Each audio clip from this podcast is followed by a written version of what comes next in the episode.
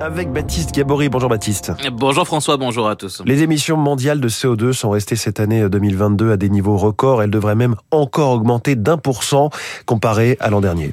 Ce sont les conclusions du rapport annuel publié cette nuit du Global Carbon Project, ce consortium de plus de 100 scientifiques issus de 80 laboratoires internationaux qui étudient chaque année les émissions mondiales de CO2. Plus 1% donc cette année, aucun signe de diminution. Philippe Siès est un des auteurs du rapport. Il est chercheur au laboratoire des sciences du climat et de l'environnement.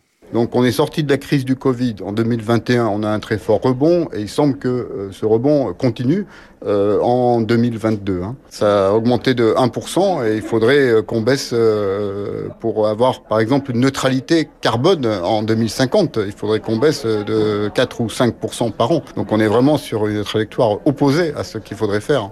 Le monde devrait émettre cette année un peu plus de 40 milliards de tonnes de CO2.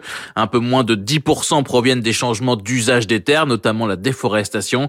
Mais la majeure partie, hein, pour 90%, ça reste toujours la combustion d'énergie fossile, plus 1% cette année pour le charbon, plus 2,2% pour le pétrole. Puis on a aussi un effet assez fort de l'aviation. C'est un secteur qui a beaucoup repris, qui émet pas énormément de CO2, 2% des émissions mondiales. Mais comme il avait été fortement réduit, la reprise de l'aviation, notamment du transport international, c'est aussi responsable d'une forte hausse. Donc on estime peut-être la moitié de la hausse des émissions de CO2 liées au pétrole.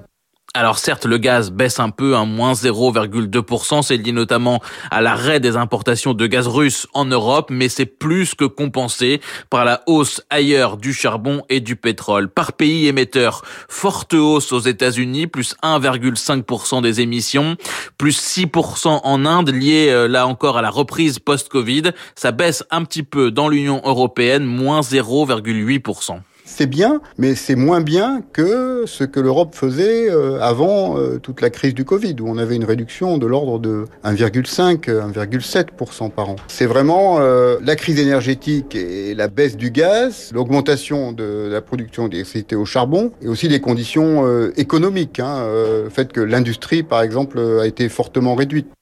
En Chine, le plus gros émetteur mondial, moins 0,9% cette année, lié a priori à la politique du zéro Covid. Entre la crise énergétique, la guerre en Ukraine, ici ou là donc le Covid, difficile aujourd'hui d'y voir clair. On est dans un tel séisme, en quelque sorte, que on va voir une augmentation pendant trois mois suivie d'une diminution. Donc ça devient de plus en plus difficile de, comprendre et de prédire euh, l'évolution euh, future euh, proche, en tout cas, des émissions de CO2.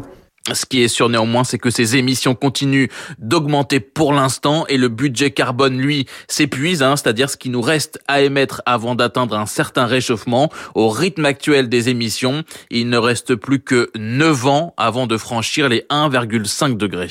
Si on voulait euh, contenir le réchauffement à 1,5 degré, on a déjà fait 1,1 degré, il nous reste 0,4 degré, ça revient à continuer à émettre pendant 9 ans et après il faut arrêter. Et pas arrêter pendant un an, arrêter pour toujours. Donc euh, on se dit que ça, euh, c'est un taux de décarbonisation qui est pratiquement infaisable. Et à ce rythme, il reste 18 ans avant d'atteindre 1,7 degré et 34 ans pour les fameux 2 degrés. Merci, c'était